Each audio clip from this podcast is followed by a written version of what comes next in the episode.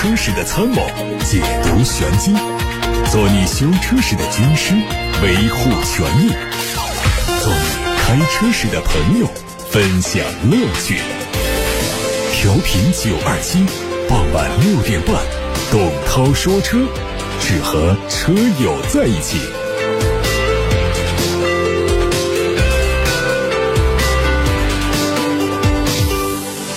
各位好，我是董涛，欢迎在下班的路上通过调频九二七的电波听董涛说车。我们先看今天的新闻。最近呢，这个特斯拉的 CEO 马斯克在个人社交媒体上发文说，特斯拉可能会直接大规模的打入锂矿开采以及提炼的领域，因为作为制造电池的关键元素啊，锂的价格已经达到了疯狂的水平。他表示，锂元素在地球上几乎到处都是，本身并不存在短缺局面，只是开采和提炼的速度很慢。不得不说，世界首富的思维就是与众不同。当大家还在为原材料价格上涨而大伤脑筋的时候啊，马斯克已经准备要自己进入到锂电池的制造领域了。虽然乍一听这有点天方夜谭，但还是那句话，有钱好办事儿。特斯拉要亲自参与锂矿的开采。各位觉得这件事儿靠谱不靠谱？比亚迪军舰系列的新成员护卫舰零七出现在工信部最新一批的免购置税车型目录上，预计会在四五月份迎来上市。从公布的信息来看，这车会采用 DM-i 插电混动，两款车型的动力电池分别是九点九八千瓦时和十八点三千瓦时，它的续航里程是四十六公里和八十二公里。申报信息显示，这个车的长度是四米八。尺寸和唐 DM 接近，定位大五座的中型 SUV，前脸还是保留了 DM-i 车系的进气大嘴的格栅，但是上方镀铬的横梁 logo 都是比亚迪最新的风格。C 柱和尾部的造型跟比亚迪唐有异曲同工之妙，横穿式的尾灯内部造型和海豚相似。奔驰 EQS SUV 的无伪装实车图在网上出现了，它的定位是大型的豪华纯电动 SUV，会在下周二迎来全球的首发。从实拍图看，它造型延续了奔驰 EQ 家族的理念，同样是采用了 OLED 整块无缝拼接的曲面屏，提供五座、七座版本，最大续航里程在六百公里左右。如果你足够了解奔驰 EQS，那么基本上对这款大型纯电动 SUV 也不会陌生，算是多了一个纯电豪华的选择。奥迪的陆地私人飞机概念车也会在下周二首秀，定位是品牌旗下的 MPV 车型，量产版本会在明年之内推出。未来的主要竞争对手涵盖了雷克萨斯 LM 等同级别的豪华品牌 MPV。预告图可以看到，前脸装配了金属点阵造型格栅和比较扁平的 LED 头灯组，侧面采用了对开门的设计，尾部可能会配备贯穿式的 LED 灯带。内饰可以看到嵌入式的液晶仪表加液晶中控屏加副驾驶一体式的屏，并且搭载了隐藏式的方向盘和全新设计的电子波动式的换挡机构。还有媒体。拍到了东风日产一款全新纯电动 SUV 的照片，预计这个车会在今年之内开启预售。车尾的品牌标志和名牌全部都做了伪装，但是还能猜出来应该是东风日产的字样。外观基本沿用了海外版的设计，但有一些细节不同，比如说双鲨鱼鳍设计被传统的。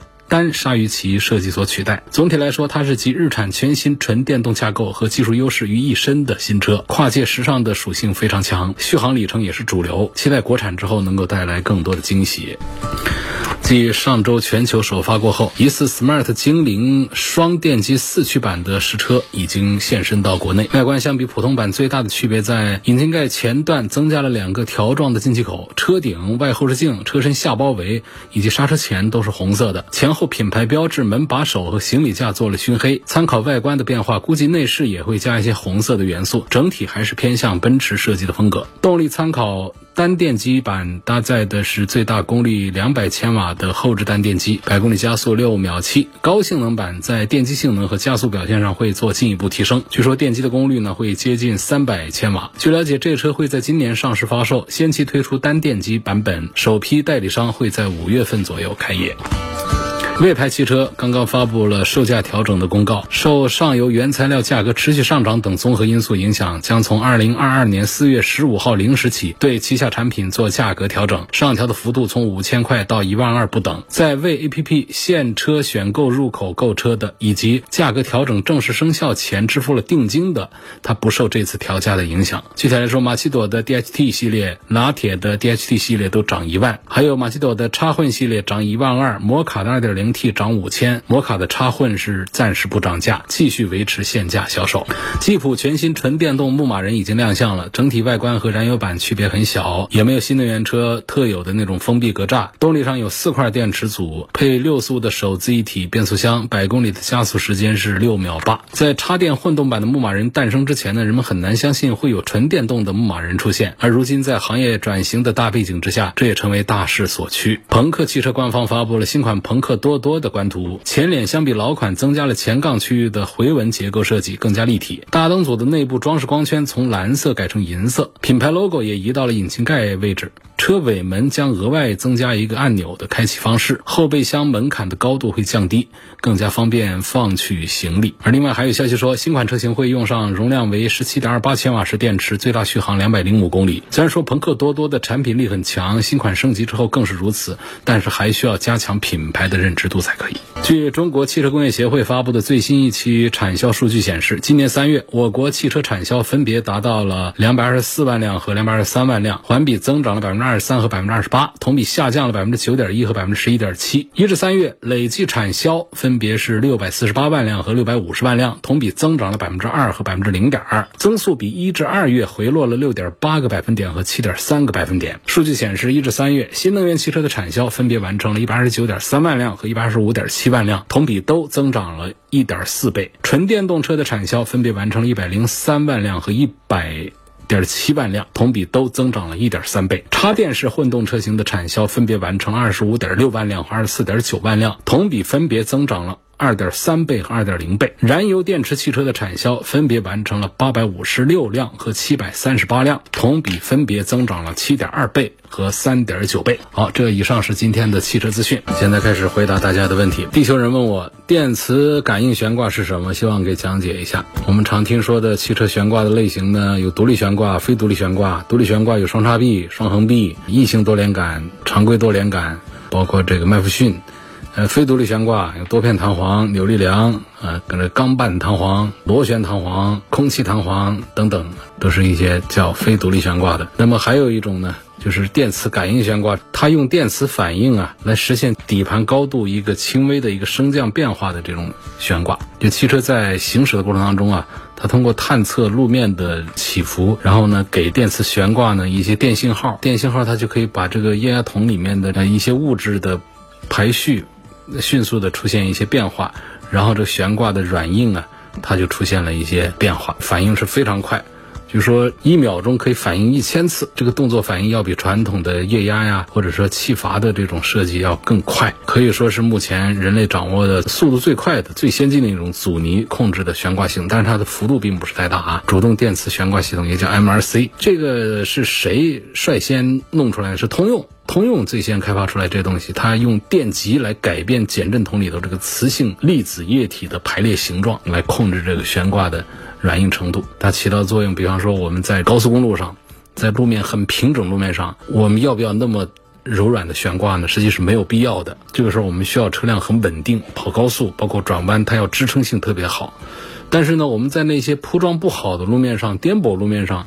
我们的悬挂就不能硬了，这个时候要变得软。那么呢，它捕捉到地面的信号之后呢，它就告诉电磁悬挂说：“现在我们得软下来。”它可以在一秒钟之内有一千次的变化，它迅速的让这个悬挂变得柔软，这样我们通过这个路面的时候就会比较舒服一点啊。我这样讲呢，好像听起来区别挺大的，但是去我们实际开啊测评的话呢，其实这个区别还要细微的去感知。要不然那空气悬挂干啥去呢？所以呢，电磁悬挂呢成本也不低，它的普及程度也还是有限。从这个技术上讲，理论上讲呢，它倒是挺科学的，也挺先进的。就实际上在开的时候，感觉意思不太大。应用的车型呢，主要还是通用旗下的，像雪佛兰的一些这个产品，科尔维特啊。凯迪拉克的用的是特别的多，轿车到 SUV 到大的都有，法拉利上也用，奥迪的跑车上也用，还有一些产品上也都会用到电磁感应的悬挂系统。有位网友问，揽运这个车怎么样？什么时候买？价格最好？揽运这个车的价格可稳定啊，它优惠幅度很小，全国的情况不一样。但是呢，应该说就是优惠最大的地方也就两三万块钱，不得了了吧？武汉的情况我还不大清楚，起价九十万，顶配的到小两百万的这个揽胜运动，价格是一直比较稳定。这整个车呢，我觉得还是挺不错的，就是它没有那个大揽运那种气势，但是呢，其实空间、尺寸、配置各方面都不弱，都还是挺够用的。而且它关键就是价格达到了一百万以下来，那直接可以跟我们的叉五啊、GLE 啊、Q 七啊来做对比。但是呢，它的价格。还是要比这刚才说的这几个车还是要高一些，因为它的起点配置都高一些。比方说它的动力起就是六缸的三点零 T 啊，然后其他的一些配置也都做的比较高。所以揽胜运动这个车呢，如果说大家在选择的时候跟它对标的产品呢，恐怕应该是把这个保时捷的卡宴拿出来跟揽胜运动放一块做对比才比较恰当。本田的九代思域跑了八万公里，我是该用循环机换变速箱的油呢，还是用重力换油都行吧？两种换法呢各有所长，变速箱的换油呢可能大家都陌生一点，发动机的换油特别简单，是吧？要么就抽油，要么油底壳的底下放油，反正就是比较常见。其实这个变速箱啊，不管是说明书上怎么写，有的写是终身免维护，就不用管它，不用换油。但是我一直有个观念，变速箱里不就是铁做的吗？钢铁它怎么都会有磨损，行驶的公里数大了之后，这磨损的碎屑呀。包括油的氧化呀，各个方面它还是会产生一些污垢啊，一些东西，对于我们的。机械结构还是会有一些影响，所以变速箱油呢，它在里头就有很好的润滑作用，还有清洁作用，还有控制温度的这样的一些作用等等。所以一般来说呢，我觉得五到八万公里换一次变速箱油也还是一个比较正常的一个做法。具体的车主呢，可以通过保养手册来查询一下看看。就是那种写的是终身免维护的，我也建议在十万公里的时候给这个变速箱油啊做一次更换。你换过以后，你会发现开的感觉，它换挡它都不一样。那有的它换挡换的。不积极、顿挫，然后比较耗油等等这些问题，公里数大的车，你把那个变速箱油一换，一下子这个情况会好转很多。好，那么我们现在还是说这两种换油法啊，因为这个变速箱的里头啊，除了齿轮之外，还有很多的零部件，细小的油管好多，液压阀也有好多。如果大家有机会能够在一个变速箱的拆解现场看一下的话，就更加直观一些。所以它相比我们。发动机里头换油的话呢，这个换变速箱油要复杂一些。两种换法，一种重力换油，另一种是利用自动循环机来更换。这两种换法呢各有所长。我们先说重力换油，它很好理解，就跟我们那个发动机换油是一样的，就把那个变速箱油底那个放油螺丝把它给拧了。油液就流下来了嘛，就重力换油法，就是靠地球吸引力让它往外流。流完之后把底下给封上，上头再给它灌这个变速箱油，那不就行了？这就是重力换油。但是这种重力换油法呢，通常残留比较多，这也很好理解，不用多讲了。这跟变速箱里头结构很复杂是有直接关系的。它流不干净，常见的自动变速箱内部呢，六升八升油是很多见的。然后还有包括我们的阀体那些耦合器里头就存了将近有一半的油，还有一部分自动变速箱的油底壳的形状设计的也很奇怪，也会存留一部分的变速箱的油。所以说，我们要进一步的减少旧油的残油量的话呢。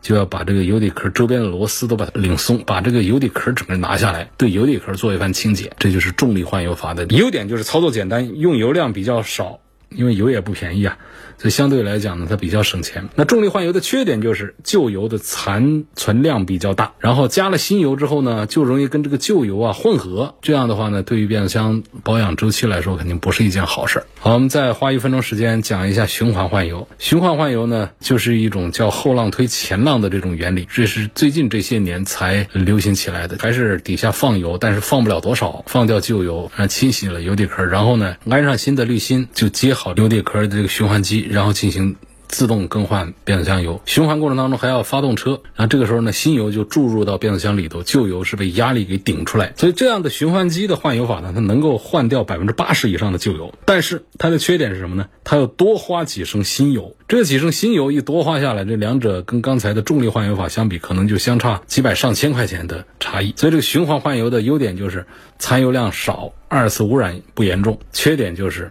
工艺复杂，操作复杂，用油量多，价格贵。重力换油和循环机换油，我想这对于我们很多车友来说，其实是没有多大价值的，因为不是太关心这些事儿。不管是哪种换法呢，交给店里也自己都不怎么操心了。但是我们自己做到心里有数，还是要好一点。就关于变速箱里头的循环机换油，还是在 4S 店为主，以及在比较知名的几个连锁的社会汽修厂为主。一般的像路边的那种小店子的话呢，通常都不会用这种循环机的换油法来给你换油。所以如果说我们消费能力比较强的话，毕竟是十万八万公里才搞一次嘛，也不是年年都要做的。不像我们发动机换油，每年都得换个一次两次，费用贵个几百上千块钱，觉得不划算。它这种你可能在你保管这辆车的过程当中，一次都涉及不到。让我开个几万公里，开个几年，我就把它给换掉的，那根本就不涉及到。开的时间更长的，到八万公里、十万公里的这种才涉及到一次换。这时候我们从爱护车辆的角度讲的话呢，是可以找这种大的这个品牌连锁店，或者说到四 S 店去做一次变速箱的循环机的换油，对变速箱的养护会更好一些。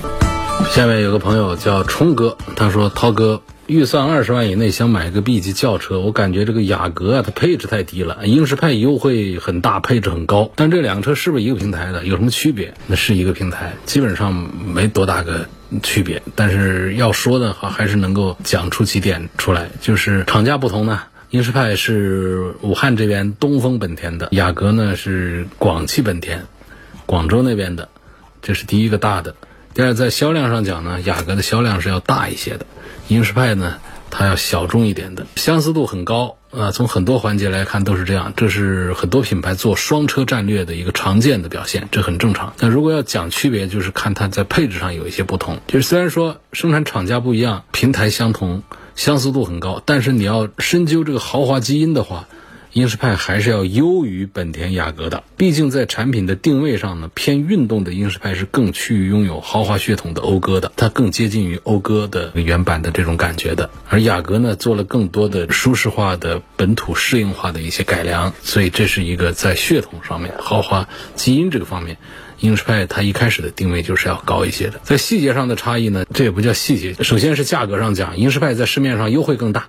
那么对于追求性价比的朋友来说，更值得入手。那么相比英仕派呢，雅阁保值更好，所以考虑保值率的朋友也值得关注。所以大家一定要深挖这两个车的区别的话，我觉得可以讲两点：一个就是偏驾驶的这种调教感觉更趋向豪华产品的，趋向于运动的，应该是考虑英仕派。我们要追求低价格高配置性价比的，你要考虑英仕派。那么还有呢，另外一个方向啊，我们要讲究保有量很高的。我们要讲究保值率很高的，那就是广汽本田的雅阁。有位网友问：二零一五年的标致四零八手自一体的车，现在呢有换挡迟钝的情况，我一般都是手动换挡，请问需要维修吗？就是你手动换挡把它弄坏的，你为什么要手动换挡啊？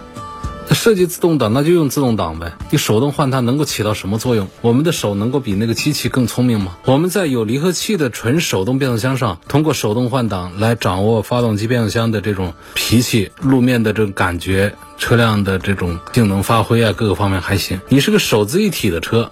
你在那经常拿手动在那换挡，这根本就是一个认知上的一个错误。那个手动换挡的机构，我说它根本就没什么用。它是干什么用呢？一个就是在那种赛道上啊，那种竞技的状态下，通过它来延缓换挡的时机的，可以让车子的动力更加充足。它没有办法让发动机的动力更加充足。它通过低档位高转速，来让这个发动机给车子更大的推力，是这么一种做法。但是呢，像这样的车子。哪有这个进击的场合啊？那都是什么发动机啊？还能够有竞技的这种待遇吗？它没有那样的应用场景啊！我前一段时间还说过，解释说这个手自一体还可以在什么情况用手动呢？下坡的时候挂在手动档位上，它可以免得刹车，通过发动机的制动力来拖动车辆的速度降低，那是鬼话。说这个话的人，你找一段下坡路，你试下看去，挂到这个手动挡，你挂到个一档好吧？然后下坡，你看车子是不是就慢成一档的速度？没用的那点小排量发动机才多大点儿这个密封压力啊！它对于我们这个车辆的这种惯性造成的这种能量来说，那基本是忽略不计。车子很快就冲得越来越快，你还是得用刹车，一点意义都没有。所以那个手自一体啊，手动挡的这个部分，它是个没用的东西。而我们这位朋友呢？他就拿着没用的东西，他平时天天拿那个地方来换挡。你是换的是更省油了呢，还是换的这个车子开着更爽了？那肯定是一样都占不着。天天这样弄，最后刚才就直接说，我说这把这个车都开坏了，这个倒不一定啊。我想这种手动换挡，这朋友说是这样说，他不至于说天天就在那手动换挡。你手自一体就是 P 档停车，D 档走路，那 N 档都用的少，然后就是 R 档倒车，就这几个用一下就行了。但是说像这个标致四零八，你二零一五款的这种手自一体是吧？我不知道是个什么排量的。那一五年那会儿好像推的就是那个一点二 T 的版本，配那个六速的手自一体的变速箱这种情况，你看是不是把这个变速箱里面呢？我前面不讲换变速箱油吗？把那个油换一下看，是不是这换挡的迟钝情况会？好一点，但是我觉得总体讲，可能还是因为那个车子的动力太弱了，导致的换挡的迟钝吧。它不是哐当的变速箱里头撞击一下，是吧？那种的话，那就是变速箱里头我们要通过换油啊、检修啊来解决变速箱的问题。如果你只是觉得换挡怎么来的那么慢的话，它不积极的话，那就是它 1.2T 三缸发动机，一五款的 408，1.2T 三缸发动机，它换挡可不得迟吗？因为它的。攒足了劲儿，车子速度才跑起来了，跑起来才可以跳入下一个档位啊。所以反正我一看到这种很错误的这种操作习惯来开车的话，我就很着急。一个手自一体的变速箱，把它当个手动变速箱在这开，它劝这位朋友不要这么做。我相信也就这一位朋友这么做，也不用劝大家不用这么做了。还有个网友问，现在想考虑买一个东风蓝图 Free，主要考虑它的纯电续航可以解决上下班通勤的问题呢，用纯电行驶，增程呢跑长途来用。望给分析一下它的性价比，还有说蓝图这个企业呢，因为我之前买的是东风雷诺科雷傲，结果不到两年它就不见了。我想再买个车，然后没开两年，企业别倒闭了，这个倒也不用太担心蓝图会倒闭，因为雷诺退出中国市场呢，它是整个国际大品牌，它和东风公司的这个合作过程当中，在中国市场上逐步的失手亏损，所以它有一个战略上的一种转移。他不能在这边继续亏损，他就把资金抽走，啊，他就走了，离开中国市场了。这种事儿在合资里面呢，它是很容易发生的。但是这个蓝图啊，它是整个央企东风集团底下的全盘控制的一个企业，这是第一个点，他不会说轻易的把它给关了，关了干什么呢？那工厂那都盖好了吗？在那儿吗？第二个点呢，就是。从大的趋势上讲的话，整个东风集团里头，它都得有自己的新能源的方向。新能源这个东西可不是说一个未来的东西，它就是现在东西，已经到眼前了，那必须马上做，而且还得做好，竞争已经非常的激烈了。就是说：“把这个蓝图，你说就算是卖的不好，他也不会说把它给关了。关了以后，东风集团的电动车怎么办？中高端电动车怎么做？没办法做，他必须得撑着。所以你倒是不用担心说蓝图给关掉，倒是说现在我们为蓝图捏一把汗，就是什么呢？销量可是。”真表现不好，一样的一个价格的，一样的增程动力的这一套做法的那个理想 ONE 说比蓝图 Free 好了多少呢？可是销量上人家一万多台，蓝图 Free 是人家的一个零头，ONE 的下面的第一个零头是千，千的下面第二个零头是百，它是百字辈的，这区别就大了，就这样的情况。所以车这个东西呢，本身你讲设计、讲配置。讲驾驶的感受，其实问题不太大，但是呢，卖的不好，我觉得在营销层面肯定是出了问题，因为。像理想 ONE，它很容易定位，把它定出去了之后呢，大家不觉得理想 ONE 那个价格离谱。但是这个蓝图这边呢，它往高端走的这个过程当中，让大家觉得好像有一种被拔高的感觉，所以就感觉这个价格卖贵了。所以根源上，我认为不是产品，产品有没有也有，就是它的故障的问题。去年也是爆了一些料出来了，质量稳定性方面。但是质量稳定性它是后期是可以通过换供应商啊，加强质量监督管理啊，它是可以做反转，而且短时间它可以做反转的。但是营销层面一开始先。入为主，给我们市场、给我们消费者留下了一些不太好的一种印象的话，这个扭转可不是说我们换一批供应商，下个月就可以搞定的事儿啊，那就麻烦了，那需要好长时间积极努力。是几个月甚至几年的时间才可以扭转颓势的，这麻烦的点其实是在这儿。总之呢，就是你考虑这个蓝图福瑞的话呢，我就不给这个具体的推荐的建议，因为我对它推荐指数不是那种特别领先、特别高的。那打分的话，一百分的推荐指数的分的话，大概就打个七十分、七十一分这么一个水平。刚才那个朋友手自一体的变速箱，那当个手动开，我呢说了一番比较激动的话，就有位网友跟我留言说，就是这位车友。自己用手动开坏的，涛哥一针见血，手自一体的手动它就是个鸡肋。这算是支持我的观点的朋友叫闲云，谢谢你。有位叫安口黄的朋友，他也说了一个一七款卡罗拉一点二 T CVT，猛加油门会顿挫，四年之后才发生，二零二一年年底。出现的。好，还有一位朋友问电台定制版的凡尔赛怎么买？你留下电话好吧，留个电话，我们车一到就通知大家赶紧过来。凡是对电台定制版的这个凡尔赛感兴趣的，只有电台这儿有销售啊，随时打电话八六八六报个名，给你留一个试驾的一个时间名额，然后我们集体的通知大家，尽快的到电台门前来。电台门前现在还没有摆车，因为我们从厂家生产线上订的车，不是在四 S 店找几台车来就是卖给大家的。生产线上呢，不是发到四 S 店的那些车的配置，我们的配置都做了重新的设计，挺好玩的一个电定制版的东风雪铁龙的凡尔赛。感兴趣的打电话八六八六六六六六报名预约一下我们下周的试驾。今天就到这儿，感谢大家收听和参与。每天晚上董涛说车都会在这里跟大家见面，回答大家的选车用车问题。错过收听的朋友，欢迎通过董涛说车的微信公众号、微博、蜻蜓、喜马拉雅、九头鸟车架号、易车号等等各种各样的平台，收听往期节目的重播音频。